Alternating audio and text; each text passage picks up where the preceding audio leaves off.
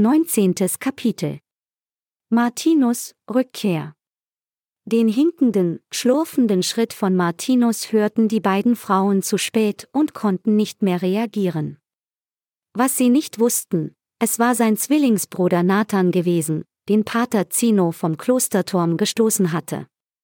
Martinus hatte ihn unter Druck gesetzt und ihn gezwungen, Sabeas Avatar zu begleiten und bei der gefährlichen Zeremonie mit der Blitzmaschine seinen Dienst zu verrichten. Intuitiv hatte er gewusst, dass etwas schiefgehen und er allenfalls sein Leben riskieren würde. Das Leben seines verhassten Bruders aufs Spiel zu setzen hatte ihm nichts ausgemacht. Weil Nathan beim Verscharren von Kinderknochen in den Katakomben mehrmals wortlos, mit ausgetrockneter Kehle, dabei gewesen war, hatte Martinus ein Mittel in der Hand, den korrekten, scheuen Mann zu erpressen.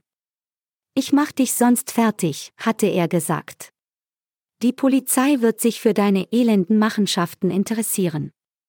Nach diesen Worten war Nathan seinem Bruder gefolgt, zahm wie ein Lamm war er in die Rolle des Bruders geschlüpft.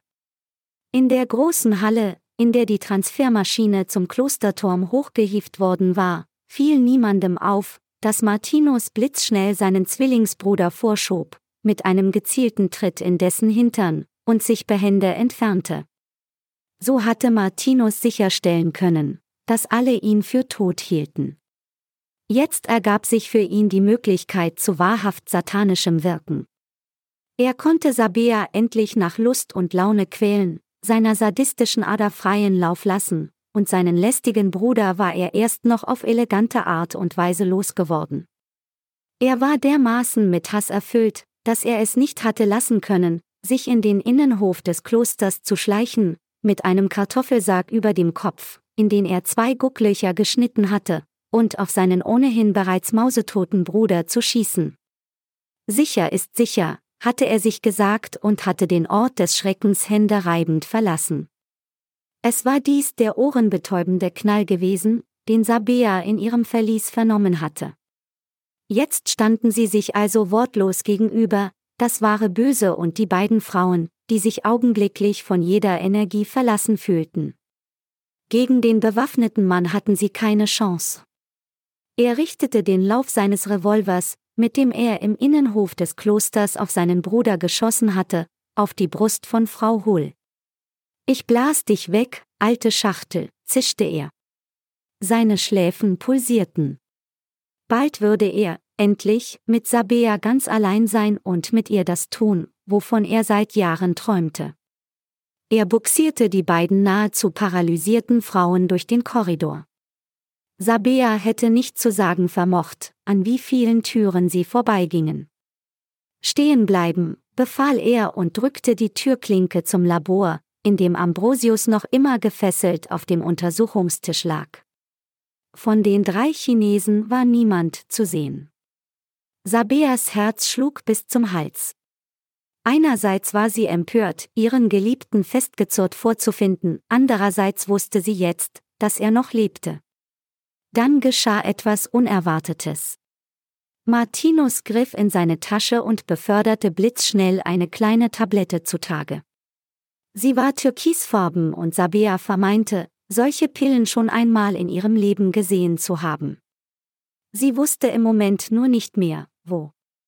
Martinus richtete seine Waffe wortlos auf Sabea und stieß mit der anderen Hand Frau Hull gewaltsam zu Boden. Noch bevor diese sich von ihrer Überraschung erholt hatte, presste Martinus ihr die Tablette in den Mund. Schluck das, alte Schachtel, und träum süß. Dieser eine Satz schien Martinus außerordentlich Spaß zu machen. Er gluckste vor sich hin und konzentrierte sich wieder ganz auf die erstarrte Sabea. LSD wirkt auf alte Frauen besonders stimulierend, lachte er. Na los, komm.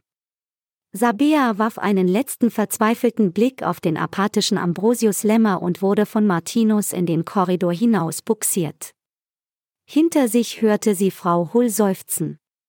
Hatte ihr dieser Teufel tatsächlich LSD verabreicht? Frau Hull hätte ihre Retterin sein können. Nun hatte sie, Sabea, ihrerseits schmählich versagt und überließ die alte Dame der unberechenbaren Wirkung des Lysaxsäueridithylamids. Na mach schon, Luder, kommandierte Martinus unfreundlich die junge Frau, die vor Angst zu schwitzen begann und erneut durch den Korridor stolperte, an endlos vielen Türen vorbei. Wie sie dieses unterirdische Gefängnis mittlerweile hasste. Wie sehr ihr Leben durcheinander gebracht worden war in den vergangenen Stunden. Stunden? Oder waren es Tage? Sabea hatte ihr Verhältnis zu Raum und Zeit völlig verloren und ließ sich nahezu willenlos durch den Seitengang kommandieren, an dem die Tür zum Geräteraum lag, aus dem Frau Hull sie hatte befreien wollen.